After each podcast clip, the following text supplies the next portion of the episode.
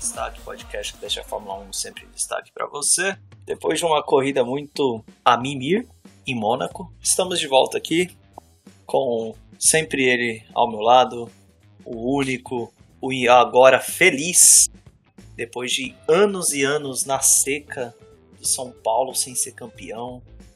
O cara que, que nem sabia mais como comemorar, a última vez que ganhou alguma coisa tinha mandado SMS, o Vinícius. Fala aí, rapaziada. Olha, não é uma mentira, eu realmente já tinha até esquecido como comemorar um título. E olha que quase que esse título do São Paulo me tira do pódio de hoje. Eu estava entrando em transe, indo para Nárnia, mas consegui me recuperar a tempo. Eu queria deixar aqui um abraço caloroso para todo São Paulino amante de Fórmula 1 que escuta nosso pod. Provavelmente só o Paulo, Ítalo e o Felipe vai se sentir abraçado nesse momento. Cara, pelo tanto de postagem que eu vi hoje no meu Instagram, aqui no Facebook, tinha mais postagem de São Paulino que da Fórmula 1, e olha que eu sigo coisa da Fórmula 1 pra caramba. Tava todo mundo sumido então. Vergonha. Um cheiro de naftalina. As camisas saindo do armário. É, é. Mas, mas aqui vamos falar desse GP formoso, clássico, antigo e chato que é o GP de Mônaco, né? É, o que ele tem de beleza, ele tem de chato. Oh, mas, olha, é, a gente tem que separar em duas coisas e eu quero já aqui, querido ouvinte, você nesse momento tá ouvindo ao mesmo tempo que o Vinícius. Eu quero combinar com você aqui, Vinícius. A gente vai separar em dois pontos. O primeiro ponto é o que é o, o que foi a corrida, o que foram os resultados. E segundo, em tramas, dramas, o que aconteceu ali Sabe? Porque, tipo, o que o Mônaco tem de chato às vezes na corrida tem de legal no, no paddock, ali nos bastidores, no drama de cada piloto. Sim, já que se mandou essa aqui no ao vivo, discordar dessa divisão, mas, não, de fato, né? E assim, o fim de semana tem muito o que falar fora da pista. Deu muito o que falar é, muito em função da Mercedes, a gente sabe. Então a gente faz essa divisão, a gente trata da corrida e depois a gente trata dos bastidores aí para tentar destrinchar e também entender, porque até a gente está muito confuso com tudo que aconteceu. Sim, indo já direto para a classificação, a gente teve o, o, Mick Schumacher, né? Que bateu no treino livre ali do de sábado de manhã no TL3 e nem foi, nem fez tempo. Não que ele fosse perder tanta coisa, afinal acho que no máximo ele ia ganhar uma posição. Que é a 19 aqui do Nikita Mazepin. 18 a gente teve o Nicolas Latifi, também nada de novo. E aí, aqui a surpresa negativa mais uma vez de Fernando Alonso, fora até do Q2 em 17. Ah, mano, o Alonso, tipo assim, ele tá até mais consciente do seu momento na Fórmula 1. Ele falou recentemente aí que tá difícil igualar, né? O Ocon tá fazendo um grande trabalho dentro da equipe. E ele vem tendo dificuldades, mano. Já não é um cara jovem, sente a diferença, entrou, perdeu parte da pré-temporada, depois foi atropelado, né? Uma bicicleta, um negócio assim. É, foi. E. Cara, é a mesma coisa com um jogador de futebol quando fica muito tempo parado e volta. O cara vai pegando aos poucos, vai fazer um jogo bom, outro meia boca, então, tipo assim, vai chegar no momento que o Alonso ele vai atingir um nível ali razoável, vai ficar tipo Vettel.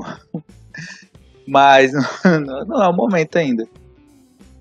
Eu, só pra saber, o, o Pablo tá quanto tempo sem jogar bola? Não, vamos seguir aqui. Não. Ah, então tá Pode, bom. Siga.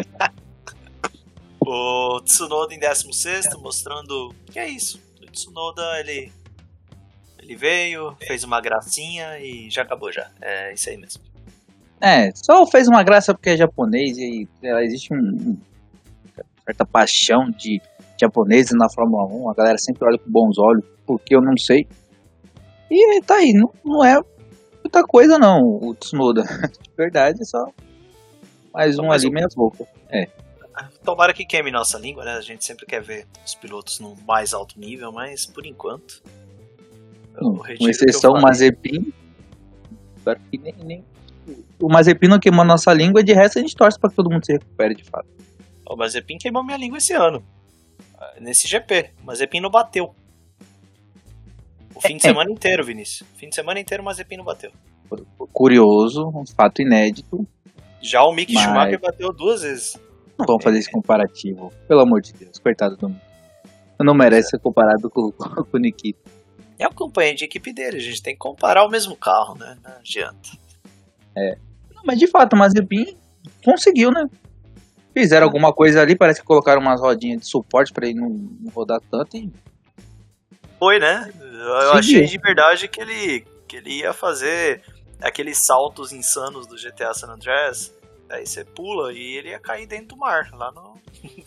junto foi com o que outro piloto tentou fazer isso. É, então, eu achei que o Mazepin ia tentar fazer um É. crossover ali, ah, mas enfim. É, continuando a lista, George Russell em 15 levou o Williams aí pro Q2, mas, né, colocou depois no Q2 ficou em último. 14 Kimi Raikkonen também não fazendo o seu melhor momento mais. 13 Lance Stroll e aqui de novo, Vinícius, de novo tem, tem que falar. O Ricardo fora do Q3 mais uma vez, 12 segundo. É, assim, a gente. O Ricardo é um, um caso a se pensar. A gente já defendeu muito o Ricardo aqui, né? Tipo, quando né, a gente tratava lá atrás da, da Renault, que pô, a equipe também não colaborava muito e tal, mas a gente elogiou muito ele no ano passado pelos pódios que conquistou. E esse ano a gente esperava que ele tivesse um rendimento melhor, mano. Uma vez que o Lando vem muito bem. E o carro, então você entende que te- existe um carro razoável ali e que o, o Ricardo deveria pelo menos competir próximo do, do seu companheiro de equipe, o que não acontece, mas não é só não acontece, ele fica muito para trás. É, lembrando que ainda assim no, no- na classificação, né, o Ricardo tá 3 a 2 versus o Lando Norris, mas em corrida já tá 4 a 1 pro Lando. E tipo assim, mas é um 4 a 2 é um 3 a 2 na no classificação que não tem uma diferença tão grande assim, tipo assim, ah, o, o Ricardo ficou entre os três e o Lando ficou fora do Q1, do, do Q2 e tal. Não é do tipo, sempre que ele venceu também foi bem parelho. E aí as últimas duas derrotas dele foi não indo pro Q3 e agora. Ou não indo pro Q2 e agora não indo pro Q3, ou seja. ah, quando ele perde, parece o, o Santos do São Paulo, que quando perdia tomava um passeio. Era. é bem isso aí. Aí em 11 o Esteban Ocon, ex-companheiro de equipe do Ricardo, ou seja, o Ricardo perdeu até pro ex-companheiro de equipe. E indo pro Q3 aqui, a gente teve Giovinazzi em décimo, levando a Alfa Romeo aí pro Q3, fazendo um belo trabalho esse fim de semana do Giovinazzi. Tem, é, a gente, quando criticou aqui o Giovinazzi, já falando que, né, não tem tanto talento, não é um cara que, que evolui tanto, mas esse ano aí tudo bem que bateu, bater em velho também não é tão difícil, né? Como bateu o Raikkonen, mas. Cara, tá, tá fazendo um, um trabalho bem decente. Não, ele, ele bateu o Raikkonen, ok, mas assim, ele bateu o Ocon, o Ricardo, o Stroll, que tinham equipamentos melhores. E só que quem escuta o pod aqui vai lembrar que em um pod passado aí, não lembro qual exatamente, eu defendi o Giovinazzi. Considerei que tinha aí alguma coisa. Eu considerei ele melhor do que outros que a gente considera pagante, que tá lá sem talento só pelo dinheiro. Eu, É que ele não é pagante, eu não considero Giovinazzi pagante. É Não, simplesmente. É um piloto que tá lá, lógico, porque ele é do, do time da Ferrari, né? Mas não é pagante, né? Não, sim, mas assim, tem, eu, eu ainda acredito que ele tem algo a mostrar, sabe? Já tá aí há um tempo e tal, mas tem um certo talento, assim, não é um piloto excelente. Brigar por título? Não vai, mas pode fazer boas corridas. É, na frente do Toninho, então, a gente teve Checo Pérez e nono também. De novo, mais uma classificação ruim do Pérez. É, e aí, nesse momento, fogos de artifício, gritos no Canadá, pessoas em Toronto não entendendo nada do que está acontecendo. Mas era o Sebastian Vettel em oitavo e o que vos fala nesse momento no podcast feliz, porque até que enfim Sebastian Vettel foi ao Q3 e uma boa classificação para o carro que tem oitavo. É, o Vettel teve um fim de semana, não vamos dizer de Vettel, porque né, um fim de semana de Vettel é com vitória. Mas à, vista do que vinha acontecendo, sabe, ele tirou ali e começou a tirar um pouco do peso que ele vinha sentindo por não estar tá conseguindo bons resultados. E ele bate o companheiro de equipe e bate o, o, um carro que tem um equipamento melhor, que é o da Red Bull. E aí a gente tem outra surpresa negativa num fim de semana que não andou nada. Andou nada no treino livre, no Q1, no Q2, no Q3. Ah, mas o Leclerc bateu, não deu. Cara, desculpa, a gente elogiou muito o Hamilton aqui, mas hoje não é o dia. O Hamilton em sétimo aqui, o fim de semana é bem fraco. Olha, desde a McLaren, desde a McLaren, a gente não viu o Hamilton no fim de semana tão ruim. Já teve classificação pior. Hamilton já largou em 14, é, já teve fim de semana de não pontuar, de não vencer, mas desse jeito parecia só mais um, um, piloto comum, com um carro comum, sabe? Ali sem conseguir fazer nada, tipo, não era só. É, é, eu lembro na, durante a transmissão o comentarista da Band falou assim: ah, o Hamilton tem que parar de, reclamar ou de ficar questionando a equipe o que está acontecendo e se mexer para ultrapassar o, o Gasly. Só que, cara, a gente tá falando de uma pista que não proporciona isso e mesmo assim, beleza, a gente fala, ah, é o Hamilton. Cara, quem olhou o fim de semana todo, olha pra corrida e já sabia que, mano, não vai render. Não vai render nada, porque o que aconteceu ninguém sabe. Não sei se o detox que ele tomou fez mal, alguma coisa deu ruim ali. Mas não era o Hamilton que a gente conhece. E antes de qualquer hater do, do Hamilton agora, sendo bem sincero, como eu falei, a gente critica quando tem que criticar. Esse fim de semana do Hamilton foi ruim. Mas antes do hater achar que a gente é, é do grupo dele, ou do Hamilzete achar que a gente é hater, é, o Hamilton tem duas vitórias em Mônaco. É, já se mostrou um, sabe ganhar lá, afinal ganhar em Mônaco.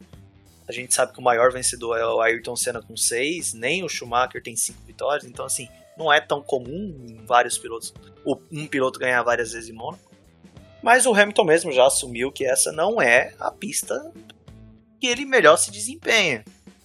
É, e, e também o carro também gigantesco da Fórmula 1 que, que tem hoje em dia fica bem complicado para essa pista.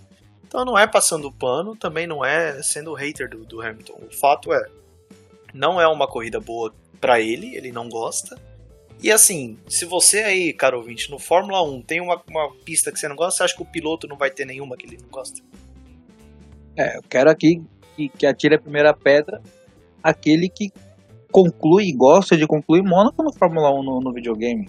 Eu mesmo eu sempre abandono. Abandono, passo sem ter remorso algum. Eu vou eu embora. Simulo. Eu simulo. É, é, melhor coisa. Pra não passar raiva. Agora, a gente tem que. É que assim, né? as críticas ao Hamilton é muito curioso.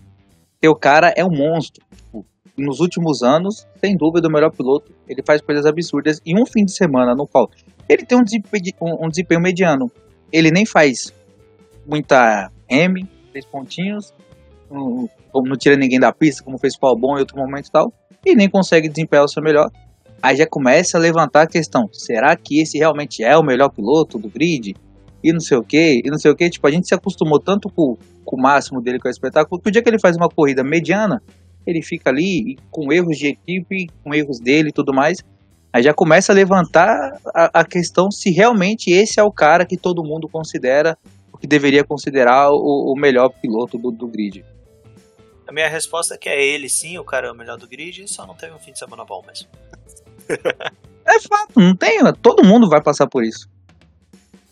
E aí, em sexto, cara, de verdade, eu, pra mim, Vinícius, eu critiquei na primeira corrida ali e tal, mas de lá pra cá, eh, tem o.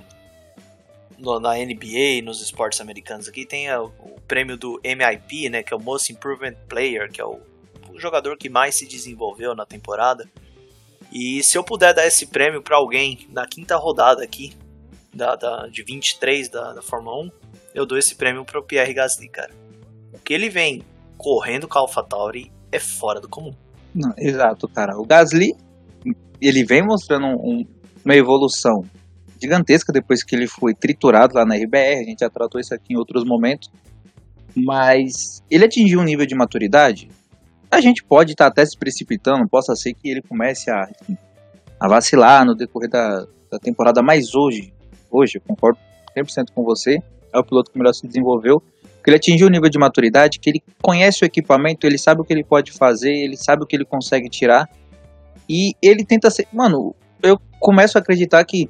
Ah, por mais que quando o Gasly chegue em sétimo, oitavo, nono, para aquele GP é, tipo, é o melhor que ele consegue fazer ali, porque o equipamento não é bom.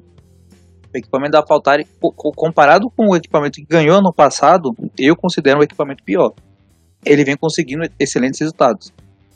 Sim, sim, é, ele vem, vem muito bem, então colocando aqui o carro dele em sexto e só falando, ficou só meio segundo atrás do primeiro colocado, não, não ficou tão atrás não, eu achei bem interessante mesmo é, e gostei muito do, do fim de semana do Gasly, foi muito, foi muito bem, não cometeu nenhum erro, cara, legal.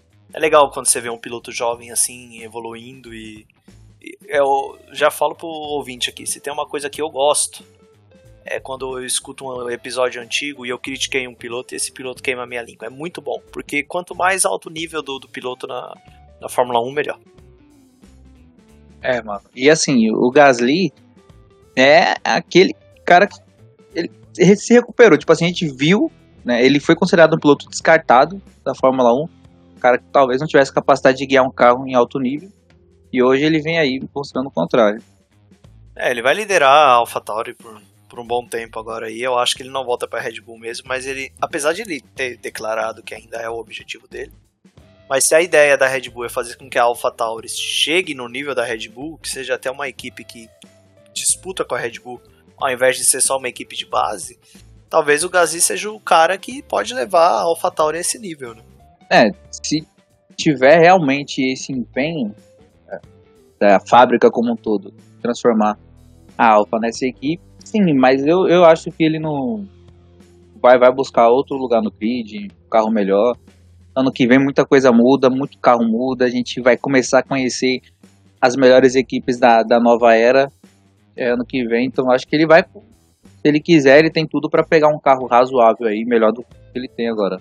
E agora indo pro top 4, então, a gente teve Carlos Sainz uma bela volta também, quarto, Valtteri Bottas em terceiro, mostrando que realmente não era exatamente a Mercedes que estava com problema, né? Era o Hamilton que não estava tão bem.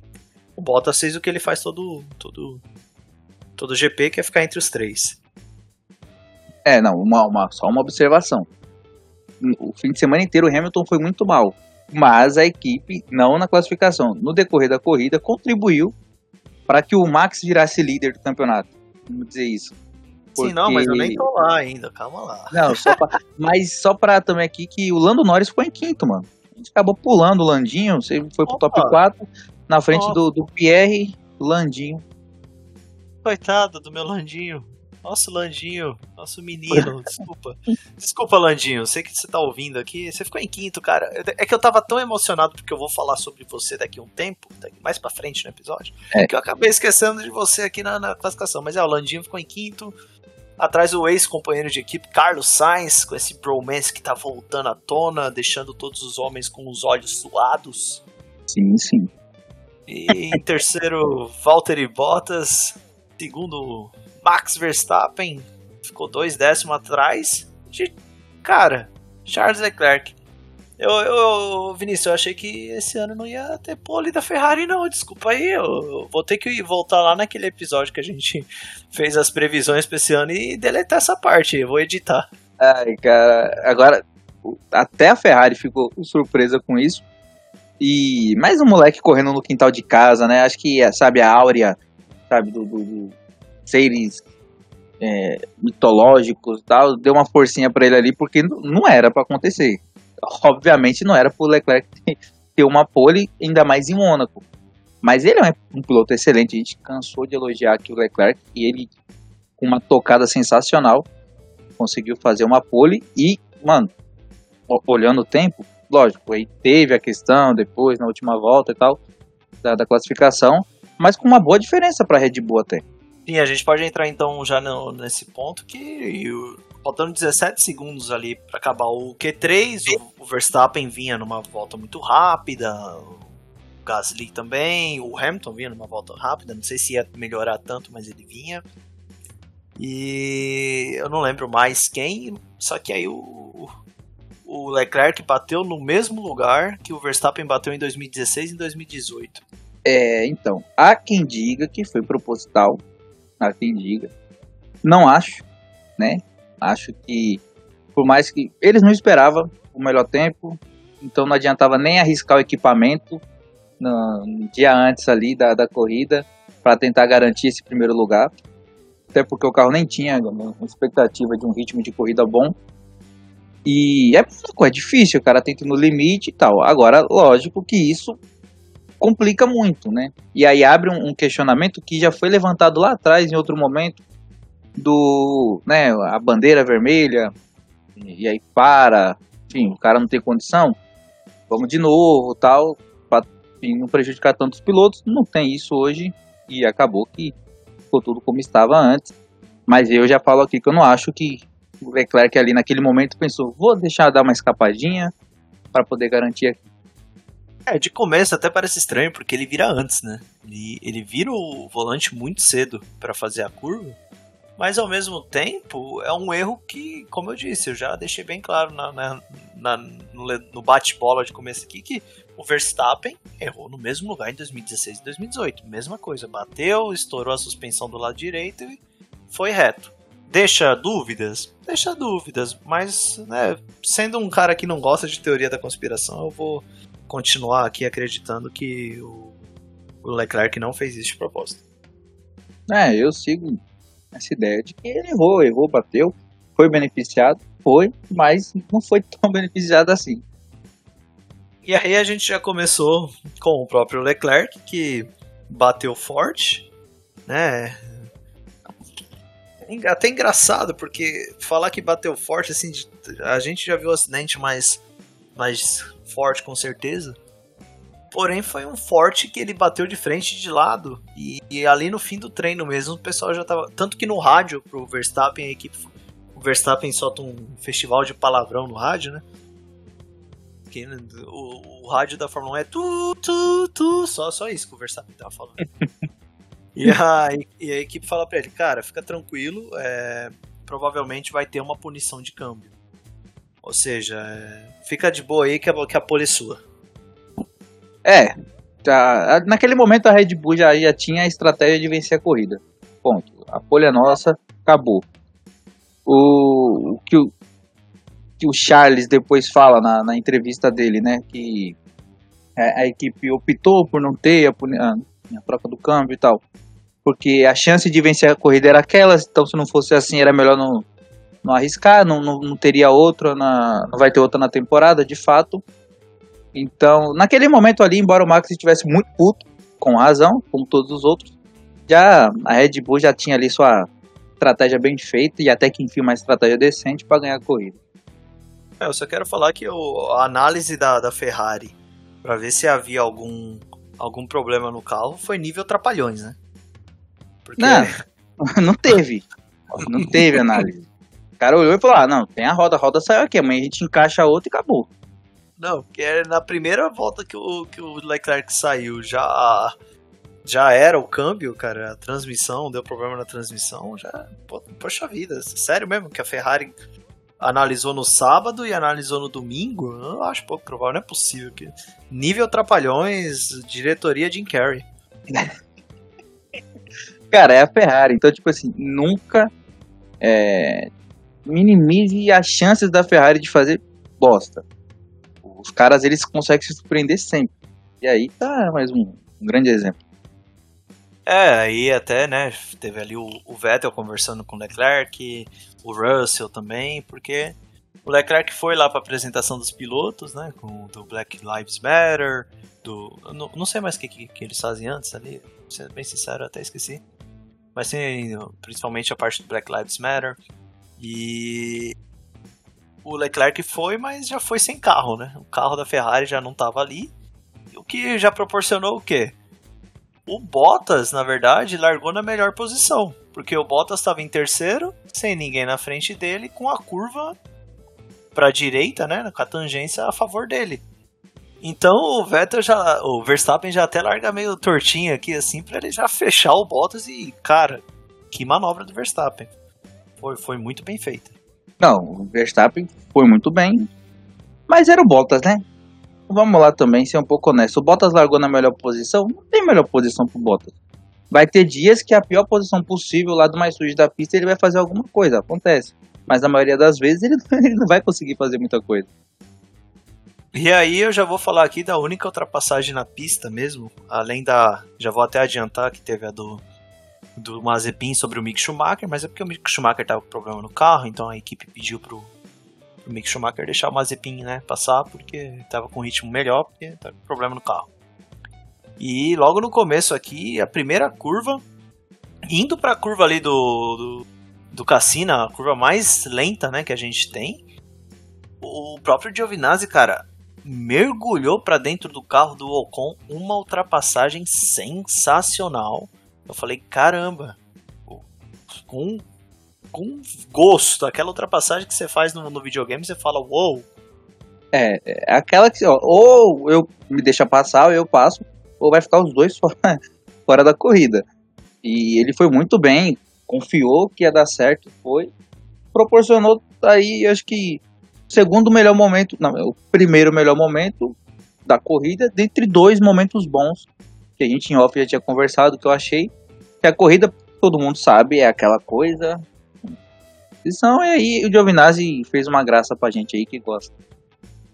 É, e além disso também teve a, o, Teve a ultrapassagem do. Desculpa, teve duas. Do Mick Schumacher ainda, antes de descobrir o problema, em cima do, do Mazepin na curva mesmo do cassino. Ali foi doideira, subiu em cima da calçadinha e foi embora. Foi. Mas é porque também. Eu, eu gosto do, do Mick. Justamente, a gente já viu ele antes na F2. É um piloto arrojado tal. Viu o espaço, foi para cima.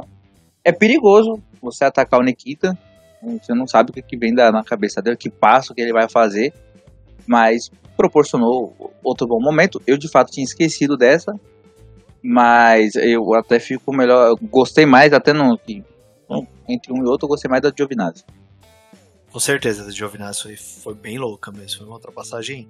Porque assim, ele começa a fazer uns desenhos de, né, na pista pra, diferente do, da linha de, de pilotagem do, dos carros da frente, justamente procurando um espaço. E no, e no, espaço que abre, o único espaço. E aí vem até aquela frase do, do Senna, né? Aquele sotaque maravilhoso no inglês do Senna. Do anto tudo det, mas enfim. É, que ele fala: se você vê um espaço na corrida e você não vai para fazer a ultrapassagem, você não é um piloto de verdade. Olha aí, ó. Giovinazzi seguindo os mandamentos do mestre do papai. E aí a gente teve então, depois na volta 30, Hamilton indo pro, pro box, que o cara ficou bem bravo. Ele já lançou um, um rádio do tipo: Eu tava aqui economizando pneu e vocês me chamam cedo. Então já começou que o, o Hamilton não tava batendo muito bem com a equipe já logo no começo. No começo não, é que são 78 voltas em que ele volta pra burro.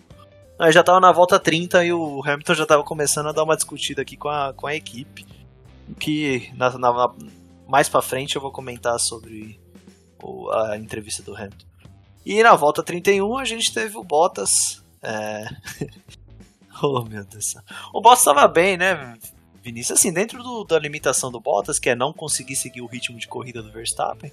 Mas ele tava em segundo, não tava sendo atacado pelo Sainz, e aí Hum, ia manter a equipe em primeiro nos, nos construtores. Tava bem, né? Fazendo o papel dele, já que era um fim de semana que o Hamilton não tava bem. Tava fazendo o papel dele. E, cara. Oh, é, só... eu... Que azar. É, eu, eu não, não, não, colocaria nem a culpa na equipe, mano. Não, não, é, não é. Não é, o maluco fez o trabalho dele, meteu é. lá o bagulho pra desrosquear, a porca espanou e ficou. E... e ficou até agora, né? Até agora, né?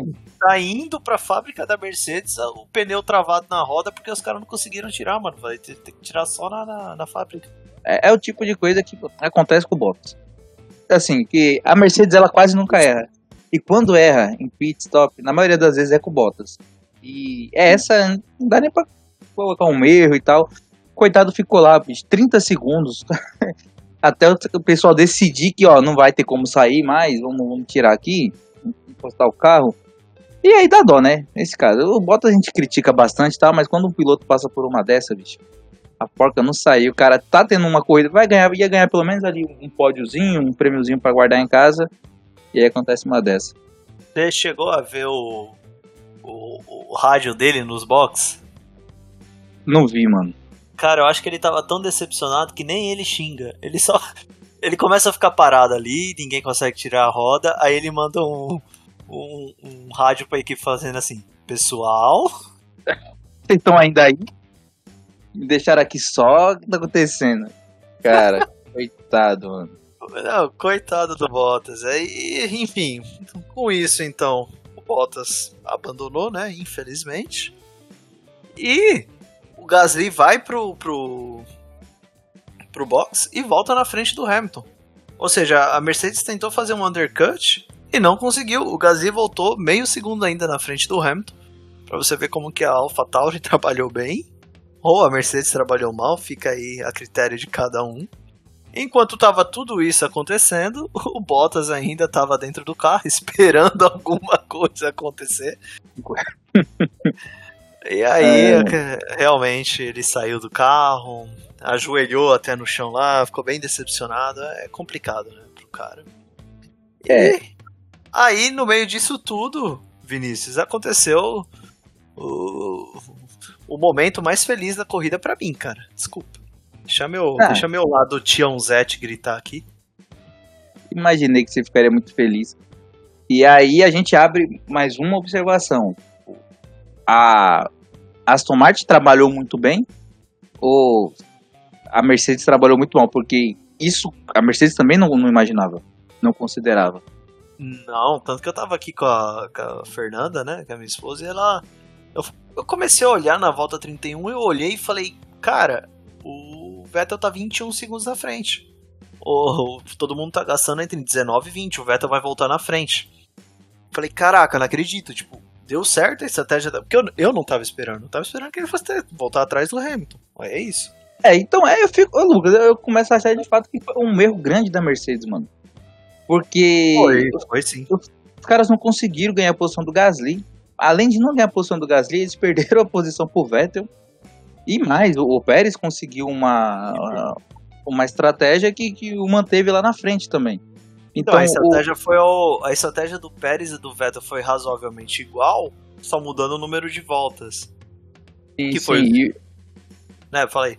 Não, o equipamento, o, fator Pérez ficar bem mais na frente é o equipamento que contribuiu nesse caso, acho. Por sim, isso que o Vettel sim. não, consegue Exa É, exatamente essa a diferença, né? A diferença é o carro mas o, a, a estratégia correta para esse. Tanto que você vê, o Verstappen ficou muito tempo sem ir pro box. É, e o Pérez também. Então a estratégia correta para esse GP da Mercedes era não tentar fazer o undercut, não ir mais cedo pro, pro box. E sim depois, deixava o Gasly ir, o, o Hamilton tava poupando o pneu, ele ia dar o máximo que desse sem o carro da frente jogando turbulência para ele. E aí ele fazia, aí sim, ele colocava o pneu e voltava. É, Mônaco é tão doido que até, até na estratégia é diferente. Pois é, e aí, tipo, se a Mercedes faz tudo certo, assim, tipo, mantém o padrão razoável do fazer, não inventa, tipo, ele ganharia a posição do Gasly e, consequentemente, a do Bottas, que acabou ficando fora. Então, era duas posições ali que o manteria, acho que na primeira posição do campeonato corrija isso é, se errado. Não, não sei se ele faria em... melhor. Não, não sei se ele faria a melhor volta se ele ficasse nessa, nessa estratégia. Mas ele ia ficar em quarto, né, mais ou menos. Né? Ele ia estar na frente é. do Vettel e do Gasly. E isso, e não ia perder a posição pro Pérez. Então, não. É, seria quarto. quarto. É, é, E aí, cara, é, é difícil você acreditar que a Mercedes conseguiu fazer isso, mano. Os caras largaram em sétimo, o primeiro e o terceiro abandonam, eles terminam a corrida em sétimo, mas não é o bastante. Tipo, quem largou em oitavo e nono, ficou na frente do cara ainda. Pior, né? E é, aí o, o Vettel, né, voltando ali na, lado a lado com o Gasly, falei, caraca, vai bater, vai bater, vai bater. E até o, o Vettel deu uma entrevista depois falando que, na verdade, ele sabia que o Gasly tava ali, mas não exatamente onde. Então o que, que ele fez? Ele tentou ir pro lado direito, deixar o lado esquerdo livre, Até que a curva obrigatoriamente jogou ele pra esquerda. E aí, se o Gasly não, não, não freia, os dois iam bater. É, não, eu achei que ia bater, porque eles vieram, foi muito lado a lado. E, e naquele momento ali eu fico imaginando a cabeça do Hamilton, a travada que dá.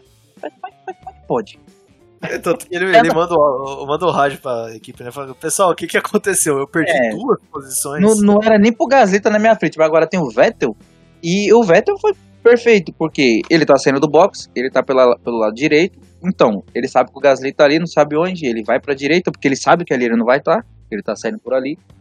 E depois fica a critério do Gasly o que vai fazer. Vai dar no meio ou vai, vai segurar? Ele tava dentro do traçado. É, e aí a Red Bull faz ao contrário, né? Ela 34 ela chama o Verstappen, ou seja, quatro voltas depois, que foi o Hamilton. E na 35 chama o Pérez, cinco voltas depois do Hamilton. E aí o Pérez volta então bem na frente, inclusive, com um espaço bem tranquilo pro Vettel. Foi tipo muito boa a o box, etc. Ele volta dois segundos e tanto na frente do Vettel. E aí é quando o Hamilton termina de, de soltar fogos dentro do carro dele de, de ódio, né? Jogando bomba na equipe. Tipo, caramba, eu realmente perdi a posição pro Pérez também?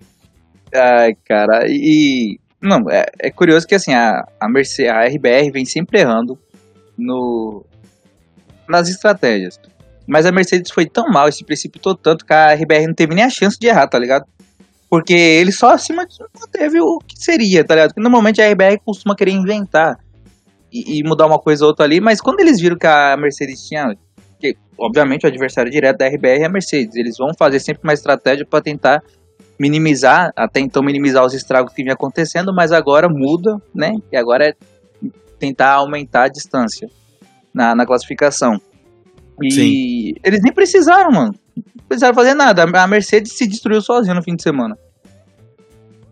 Infelizmente. E aí, pra você ver como você falou, né, que o equipamento muda, o Pérez conseguiu abrir desses dois que voltou na frente, 12 segundos do Vettel, tranquilo ali, na volta 52, que é a volta que Lando Norris dá uma volta no Ricardo, cara. Que fase. Que fase do australiano narigudo, coitado.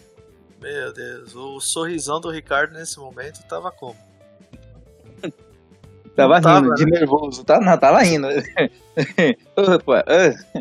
Ah, aquela coisa sem graça. É. Cara, é doído, assim, em Mônaco ainda. Você tomar uma volta do seu companheiro de equipe é, é doído.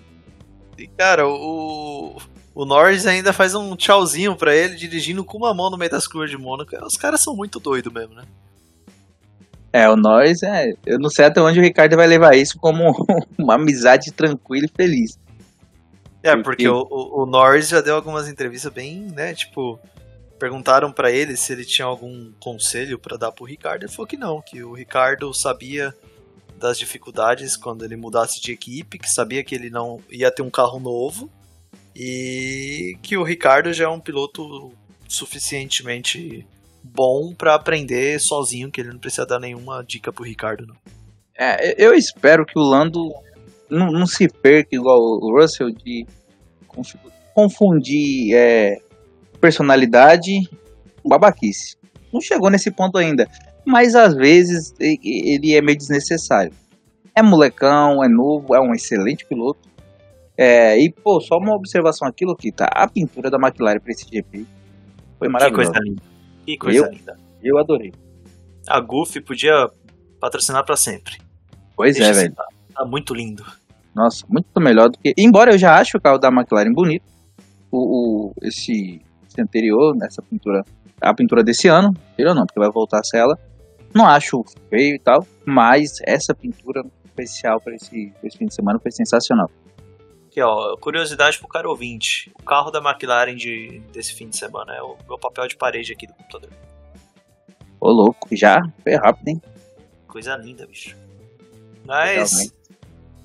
Aí o Hamilton falou: bom, não dá muito o que fazer mesmo. Tinha aberto um bom espaço pro Stroll, né? É, é o Stroll, não tem muito o que fazer. Então o É. Hamilton foi lá, colocou o pneu macio e voltou pra fazer a volta mais rápida, ganhar um pontinho extra. E sendo bem sincero, Vinícius, eu achei que a Red Bull ia colocar o Pérez pra fazer a mesma coisa, porque o Pérez tinha aberto 30 segundos do Vettel. Tipo, cara, é tempo para fazer o box tranquilo, voltar ou o pneu mais ou o pneu mais novo e fazer a volta mais rápida. Porque tirava um ponto do Hamilton e, né, do, entre o Verstappen e o Hamilton, então ia ficar 5 pontos ao invés de 4 igual tá agora.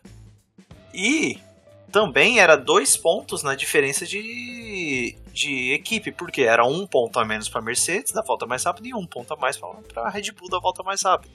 Hoje a Red Bull tá um ponto na frente, ficaria três. É, mas, então. eu, mas eu acho, cara, que o que você falou aí você matou a pau, que é a Red Bull não quis inventar nada. Tipo, vamos no, no, no básico aqui e é isso. Exato. É melhor garantir, né? Enfim, a gente vai ficar um ponto à frente, beleza, ótimo mas vai que a porta não sai. E aí? Pode acontecer também na RBR. Tipo, sim, cara, sim. nesse momento, mano, fica milhão. Já, o Hamilton mesmo, já, a gente já cansou de falar aqui no podcast que perdeu um campeonato na entrada do box. Então, já eles estavam chegando, já estavam fazendo história, assumindo a liderança pela primeira vez do Mundial de Construtores e o e o, o Max chegando na liderança. Então, eles estavam em festa, tava, não tinha necessidade de tentar. Embora fosse uma estratégia decente, faria muito sentido, conseguiria, provavelmente, se tudo corresse bem, abrir essa, esse ponto na, na, no Mundial, mas foi melhor garantir. É, e aí, então, o Verstappen ganhou sem muito, né, sem muito problema, fez uma, uma tipo assim, fez o Verstappen fez um fim de semana muito sólido, né, nada de espetacular, mas muito sólido. É, eu, eu mano, eu queria ter uma observação assim, mais uma, né? Várias. Cara, no, no, fim de semana aqui na Band, né? O, o pessoal. Não é a primeira vez. Eu tô achando até uma forçação de barra. Todo fim de semana o Max Verstappen é o melhor piloto da, da corrida. Honestamente, o Max não fez nada a não ser. Mano, vamos ser honestos. Tá na frente em Mônaco, é meio caminho andado com equipamento bom, com piloto bom. Mas quando você olha pro grid, mano, você tem N pilotos ali para você tá, colocar como melhor. Sebastian Vettel, no, fim de semana. Pierre Gasly, pelo que fez, o próprio Pérez, por tudo que fez, e os caras não, Max Verstappen, Max Verstappen. Teve um outro GP, não, não lembro se foi o, o passado ou o anterior ao passado, que é a mesma coisa, tipo, ah, o Hamilton ganha a corrida com uma estratégia do passado. Sensacional. E mesmo assim os caras, não, mas é porque o Max Verstappen correndo contra um grande piloto. Pô, então ninguém mais vai ganhar o melhor piloto esse ano, pelo menos pro pessoal da Band. Porque, independente do que ele faça, se ele fica em segundo, ele é o melhor piloto, porque é difícil ganhar do Hamilton. Se ele fica em primeiro, sem nem ultrapassagem fazer, ele é, ganha também como melhor piloto. Então eu acho que tá existindo uma forçação de barra. É, eu gosto muito. Eu, mano, para mim, o melhor piloto sempre ficaria no meio do pelotão ali, que é onde acontecem as coisas mesmo. Concordo com você, é isso aí. Ele fez, né? Ele foi sólido, é isso. O Verstappen não errou, não fez nada de espetacular aproveitou a oportunidade do, do Leclerc não ter começado a corrida. Talvez se começasse teria ido para cima, talvez ficar segundo, não sabemos, não existe se. E fechou bem a porta para o Bottas. Também, como você bem disse, é o Bottas, né? não é um cara tão agressivo. E não errou, fez lá, não, não, não bateu. Foi um fim de semana sólido, tem um bom equipamento é um excelente piloto e ganhou a corrida, a primeira dele em Mônaco, a décima segunda na carreira. Exato. Então, em cima disso, eu acho para mim, né, já que tá dando a minha opinião, que o melhor piloto para mim do fim de semana foi o Pérez. Com certeza, com certeza, concordo muito com você. O Pérez largou em nono, cara. Terminou em quarto. Largou em nono. E tipo assim, não é só a estratégia que deu certo. Ele conseguiu fazer com, com que a estratégia desse certo. Abrindo, andando muito, uma tocada limpa para conseguir abrir vantagem e voltar na frente. Então a gente teve Max Verstappen em primeiro, Carlos Sainz em segundo, cara, fazendo belos pontos para Ferrari e Lando Norris em terceiro. E só adicionando aqui, Vinícius, eu não consegui achar exatamente a, a média correta desse fim de semana, mas é, se esse pódio não é o pódio mais jovem da história da Fórmula 1, é o segundo. Porque a média era 23 anos e eu não lembro qual eram os quebrados de, de meses e, e dias.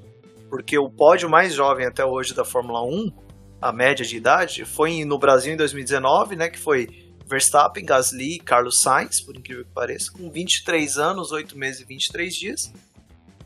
E esse aqui também deu 23 anos, só que eu não lembro os quebradinhos. Ou seja, se não foi o primeiro, foi o segundo pódio mais jovem da história aí da Fórmula 1. É, e é um pódio que vai se repetir provavelmente nos próximos anos. Esse ano dificilmente a gente vai ver isso acontecer de novo.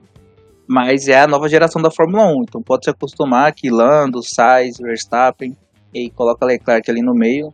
Nos próximos cinco anos aí, os caras vão brigar e vão estar tá batendo cabeça aí na, no pódio. Sim, e aí o Lando Norris já conseguindo aí o seu segundo pódio esse ano. Com uma bandeirada bem ruim da Serena Williams, hein? Caramba, Serena Williams. Baita jogadora de tênis, não consegue nem tramular uma. Pô, não dá uma moral. Às vezes tá cansada, tipo, tô um campeonato aí. Não, tô brincando. Eu sou um fãzaço da, da Serena Williams, mas é, né, acho, que, acho que explicaram errado pra ela como que balançava a bandeira. Melhor do que não balançar, já houve, houve, campe... houve vencedor de corrida que esqueceram de balançar. Sim, de fato, de fato. Mas aí a gente teve então os três aí com um pódio bem novo, 23 aninhos apenas de média, com Verstappen com 23, Lando com 20, ou oh, na ordem então, Verstappen com 23, Sainz com 26 e Lando Norris com 21. Em quarto, Sérgio Pérez conseguindo fazer uma baita corrida do, de recuperação e, na nossa opinião aqui, o melhor piloto do dia. Quinto, Vettel, também fazendo uma, né, ganhando três posições aí do, do grid para o final, fazendo seus primeiros pontos na, na Aston Martin já foi de um jeito que ele já passou até o Stroll na, na classificação, já foi 10 pontos de cara. Para você ver. O sexto Gasly sempre, como a gente já falou aqui, o equipamento que tem tá muito bem, tá sólido, fazendo bons equipamentos. Sétimo, Lewis Hamilton. E aí aqui eu quero agora começar a levantar os pontos, os behind the scenes aqui, Opens. O Hamilton deu uma entrevista e pela primeira vez em algum tempo eu fiquei um pouco decepcionado com a, com a postura do Hamilton. Que perguntaram para ele né, se esse resultado tinha alguma coisa pra, de aprendizado. E a resposta dele foi: para mim, não. Aí o repórter falou: tá, para você e para a equipe. E a resposta do Hamilton foi: sim, para a equipe com certeza, para mim não. É, eu, eu, vou fazer o, o, advogado do diabo. Óbvio que a gente, há algum tempo, estamos vendo uma versão do Hamilton mais ponderada, um cara sempre coerente e surpreende ele falar desse jeito. Lógico, a gente sempre leva. Quando a gente sempre vai comentar aqui uma atitude do piloto, um modo de falar e tal, com exceção Mazepin, que é um, uma pessoa mas a gente sempre leva, tipo assim, pô, acho que no lugar eu estaria puto do mesmo jeito, talvez me controlaria do mesmo jeito, porque foi um fim de semana muito atípico para ele e com erros dele e da equipe. É, então eu entendo o fato dele estar puto, é, a maneira com que ele fala, tipo assim, ah, tipo, a culpa não foi minha, a culpa foi da equipe. Só que também, em contrapartida, embora decepcionante, o Hamilton é o cara que mais enaltece a equipe. Então, acho que é sempre bom lembrar isso que, mano, ele é sempre um cara que quando vence, ele lembra de todo mundo, da fábrica, de todo mundo. E quando ganha campeonato ou quando pega pole, quando ganha, hum. ele sempre enaltece muito a equipe. Então, tipo, sur surpreende por isso, mas, mano, é aquele lance, né? É, o cara vai ter eu, seu dia.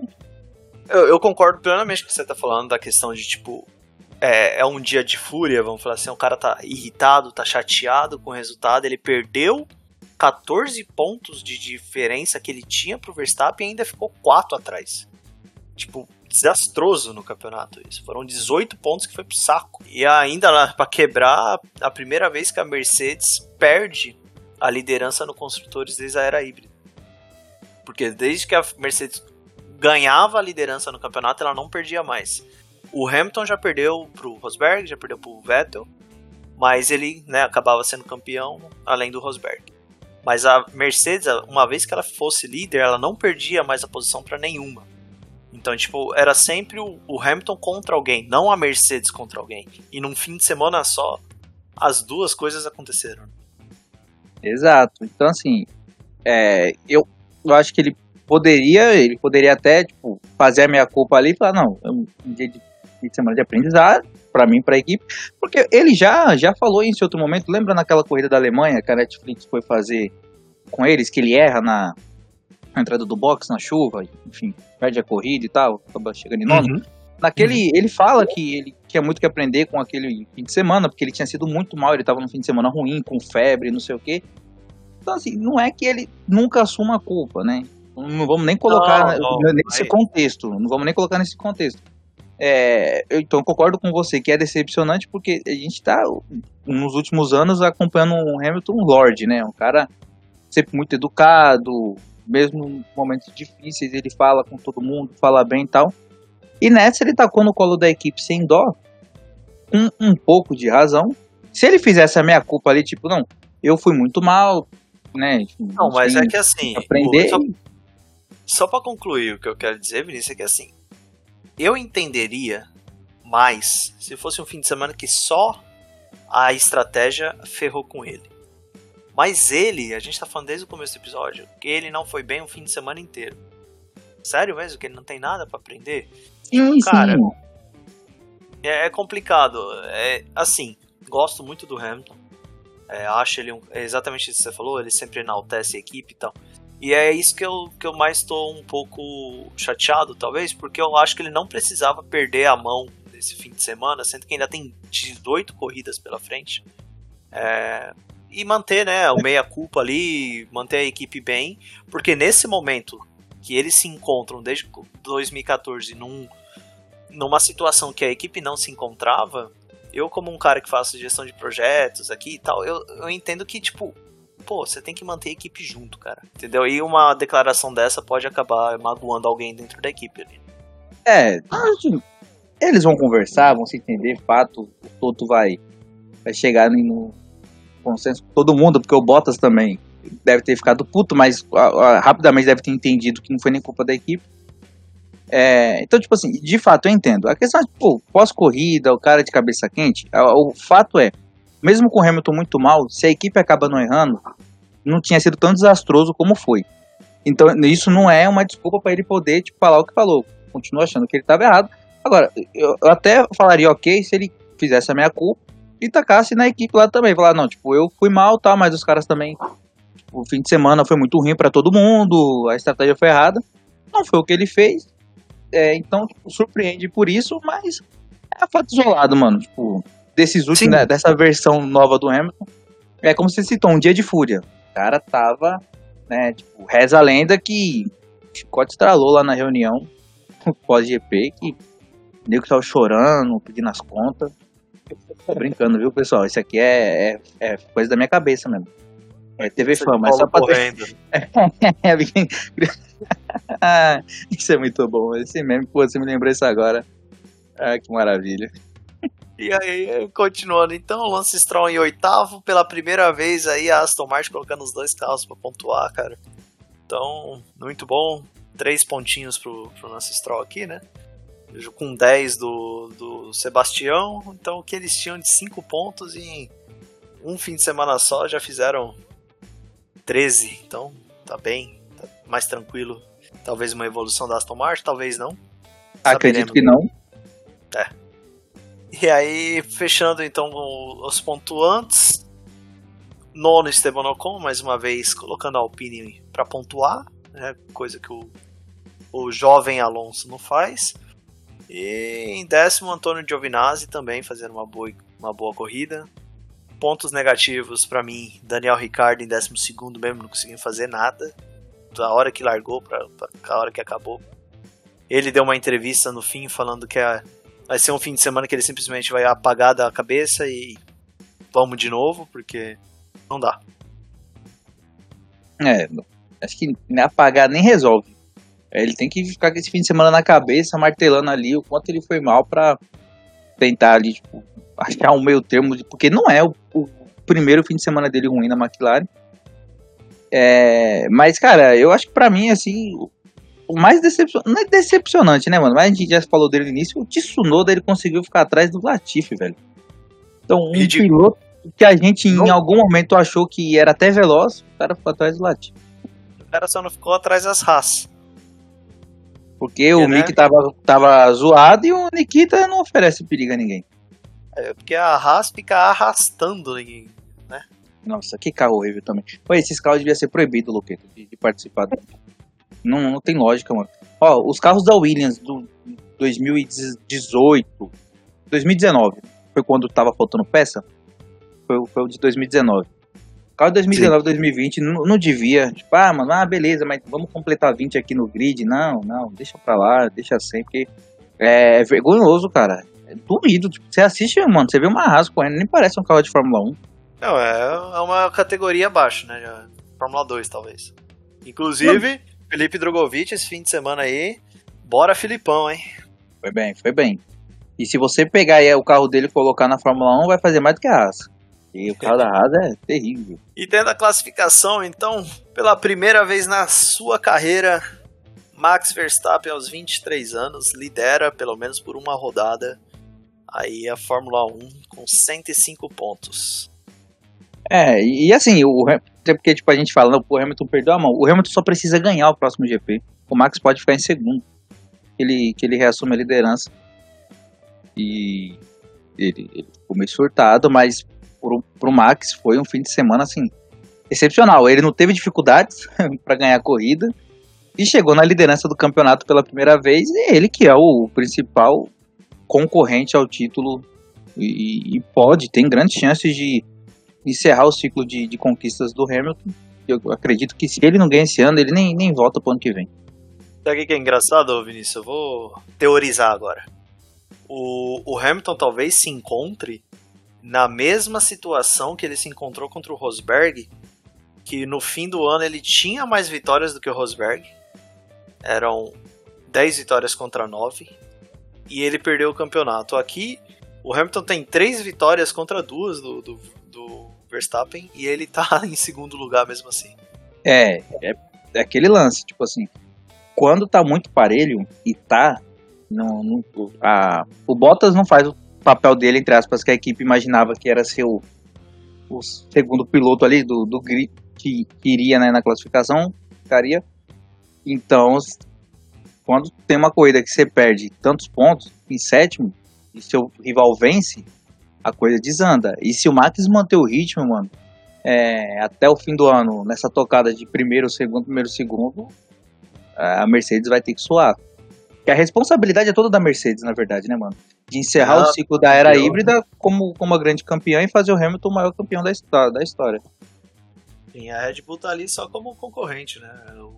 Tanto que, né, a, a Mercedes tá tão sentindo a água batendo na bunda que já entrou até é, contra a asa traseira da Red Bull aí na FIA hoje. Então. Foi. É, é mas é, é trocado também, né? Que a RBR falou da, da asa dianteira, a Mercedes falou da asa traseira e não vai dar em nada. Na verdade, né? Foi o contrário? A Mercedes reclamou da asa traseira, a Red Bull respondeu falando isso, da asa dianteira. Isso, né? isso. E. Mas não vai dar em nada isso aí. Vai acabar em chope daqui a pouco. É que quem, quem assistiu o Drive to Survive sabe que o Christian Horner adora uma, uma treta, né? Ah, ele gosta. Se não tiver treta. Então a gente Mas... tem Verstappen primeiro com 105, segundo Hamilton com 101. E olha isso, terceiro Lando Norris com 56. Cara, o Hamilton que é o segundo, tá. O dobro seria 102, mas vamos arredondar, tá o dobro da pontuação do terceiro colocado, cara. É. Duas vitórias não chegaria. Não, Ih, sem pontuar. Dois. Sem pontuar, é, não chegaria. Loucura, aí tem Valtteri Bottas em quarto, o Bottas também tá em quarto, vamos ser sinceros. Mas abandonou duas vezes. Não, exato, por duas coisas não foram culpa dele. É, exatamente. O Russell perdendo o controle e batendo nele. o Russell parecendo um torpedo. E ele ainda tomou um apavoro do Russell depois. É, e o, a roda que tá até agora presa lá no, no carro dele. É. Dá nem pra criticar o Bottas, coitado. Não. E em quinto, Pérez. Aí é, teve um abandono só. O problema do Pérez foi exatamente aqui a primeira corrida e, e a corrida da Espanha, que ele fez só um ponto. Porque essa posição, o terceiro lugar, era pra ser do Pérez, se você for ver bem. É, e se ele tá no terceiro lugar, o, a, a RBR estaria muito na frente da Mercedes agora. Sim. E aí caindo, caindo bem, infelizmente. Charles Leclerc aqui, que né, perdeu a posição. Ficando em sexto com 40 pontos. Sainz com 38 em sétimo. Ricardo também bem mal em oitavo com 24. Nono, Gasly. com 16 pontos. E é interessante a gente ver, né? Falar, tipo, ah, o oitavo tá mal, mas o nono tá bem, mas a gente sempre tem que é, visualizar isso com o equipamento que cada um tem na mão, né? Cada um tem e a consistência no fim de semana. O equipamento que o Ricardo tem proporciona que em alguma hora ou outra ele chegue em quarto, terceiro. Dificilmente o Gasly vai conseguir isso. É, porque o Gasly conseguiu, além da primeira corrida que foi desastrosa, depois foi sétimo, décimo, décimo, sexto, ou seja, vem pontuando sempre com o carro que tem aí. Assim como o Ocon também que não pontuou na primeira, depois mas conseguiu nono, sétimo, nono, nono, então tá indo bem. E o Vettel na sua primeira vez aí pontuando, já pulou para 11 aqui. O lance, já passou o Lance Stroll que está em 12 com 9 pontos, que pontuou em 3. Fernando Alonso, 13 pontuando em duas com 5 pontinhos. Tsunoda só pontuou a primeira mesmo com 2. E o Giovinazzi agora fazendo seu primeiro ponto. E aí continuamos com Raikkonen, Russell, Latifi, Mick Schumacher e Mazepin sem pontuar, como além do Raikkonen aqui, eu não imagino que ninguém mais vai pontuar também não. É, assim, nessa, nessa, nesse GP diminuiu a quantidade de pilotos que não pontuaram. A gente e... tinha o Vettel e o, e o Giovinazzi não tinha pontuado e pontuaram. E a gente na equipes aqui, então, tem Red Bull com 149 pontos desde 2013. A Red Bull assume pela primeira vez a liderança do campeonato e a Mercedes com 148. A Red Bull tirou 29 pontos de diferença que estava da Mercedes e ainda colocou um na frente nesse fim de semana. Excelente para um e muito desastroso para outro. A McLaren em terceiro com 80 pontos e a Ferrari também chegando bem aqui com 78 em quarto. Então a McLaren e a Ferrari vão brigar sim por essa terceira posição. E em quinto, a Aston Martin agora com 19, passou a galera boa aqui, a AlphaTauri em 18, ou em sexto com 18 pontos, a Alpine em sétimo com 17 pontos e a Alfa Romeo fazendo seu primeiro pontinho, deixando de novo mais um ano a Williams e a Haas por enquanto sem pontuar. É curioso que a gente vê a McLaren e a, Mercedes, e a Ferrari brigando quando a gente considerava que a Aston Martin brigaria ali. A Aston Martin tem 19 pontos. Ela tá ali atrás deles, mas muito distante. É, tá 59 pontos atrás da Ferrari, 61 atrás da McLaren. É, é muita coisa. Só isso. É, aquilo que eu tinha falado para você que existe a classe média e a classe média baixa, na verdade a gente tem aqui os milionários, aí tem a classe média baixa, não existe rico.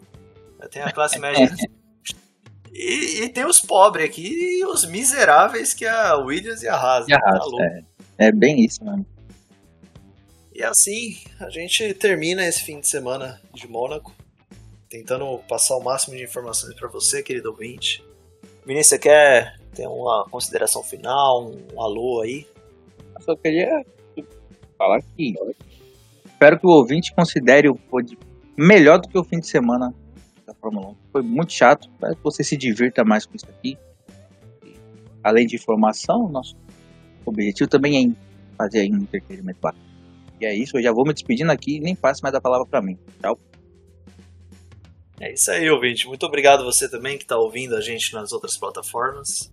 Só lembrando, Spotify, Google Podcast, Pocket Cast, Apple Podcast. Ah, a gente está aí. Se você tiver alguma uma plataforma que você queira ouvir não tá, manda mensagem pra gente. Espero que vocês estejam gostando também dos quiz que a gente vem fazendo, os quiz do Fórmula 1 em destaque. Tem bastante informação lá. E interage com a gente. Continue ouvindo. Muito obrigado. Até a próxima e continue no Fórmula 1 em Destaque. O podcast deixa a Fórmula 1 em destaque para você. Falou. Ayrton pela vez! Vai, Lewis Hamilton! Hamilton, você é ridículo! Verstappen, eles praticamente tocam rodas, Verstappen joga Leclerc!